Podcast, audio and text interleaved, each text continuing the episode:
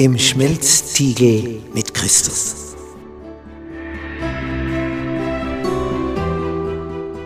Bist du schon einmal in einem Stahlwerk gewesen, wo Stein so erhitzt wird, dass er zu schmelzen beginnt? Dass er rennt wie Butter in der Pfanne? Ja, wozu das Ganze? Was ist der Sinn davon? Dieser Stein wird geschmolzen, damit das Edle sich an einer Stelle sammelt und das Unedle. Das ist der Sinn, was auch Jesus mit uns vorhat, wenn wir mitunter in eine Situation kommen, wo man merkt, jetzt bin ich im Schmelzstil, jetzt wird's heiß, jetzt geht's ums Ganze. Da sondert sich die Schlacke ab und das Edle kommt heraus. Das ist der Sinn davon. Mittwoch. Die Pläne unseres Vaters für uns. Wir haben geendet mit dem Satz, ich wurde nicht entlassen aus dem Schuldienst, weil Gott noch einen Plan hatte. Er wollte mich dort noch haben. So kann die ganze Welt gegen einen Einzelnen anrennen. Du kannst allein gegen den Staat dastehen. Wenn Gott an deiner Seite ist, brauchst du dich nicht fürchten. Also das sind Erfahrungen, da beginnst du zu begreifen, wer Gott ist, wie er ist, was die Gegenwart des Vaters, was das bedeutet und die Pläne unseres Vaters für uns. Als die Israeliten abgeirrt sind in ihrer Gottesbeziehung, speziell von ihren Führungspersönlichkeiten her, hat Gott zugelassen, dass das feindliche Volk der Babylonier kam, aus der Gegend des heutigen Irak und über die Israeliten drüber gefahren ist. Und nach mehreren Feldzügen führte das letztlich dazu, wenn man sich immer wieder erhoben hat von Israels Seite her, führte das dazu, dass schließlich die Stadt ein Trümmerhaufen wurde. Sogar der Tempel wurde letztendlich zerstört. Und ab ging es in die babylonische Gefangenschaft.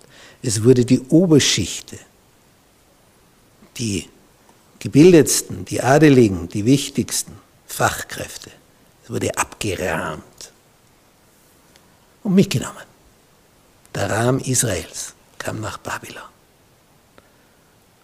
Und das für 70 Jahre. Wenn du also mit 20 wegtransportiert wirst, bist du dann 90, wenn die Rückkehr angeboten wird. Also ist ein Menschenleben vorbei mit 70, oder? 70 Jahre babylonische Gefangenschaft. Aber das hat das Volk geheilt. Und wie?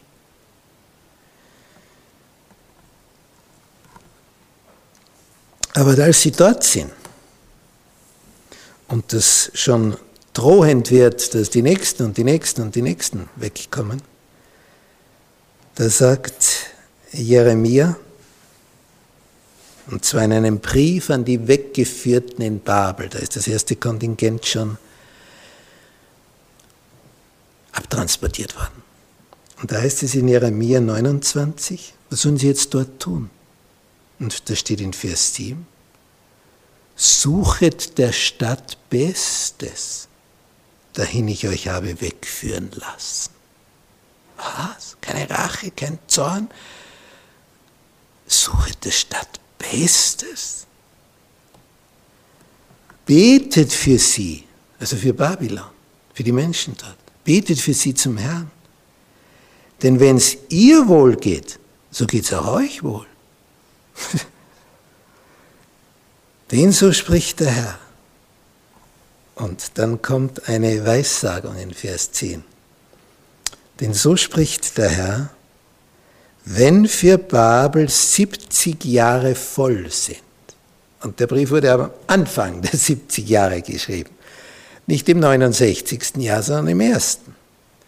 Wenn für, 70, für Babel 70 Jahre voll sind, so will ich euch heimsuchen im positiven Sinn und will mein gnädiges Wort an euch erfüllen, dass ich euch wieder an diesen Ort bringe.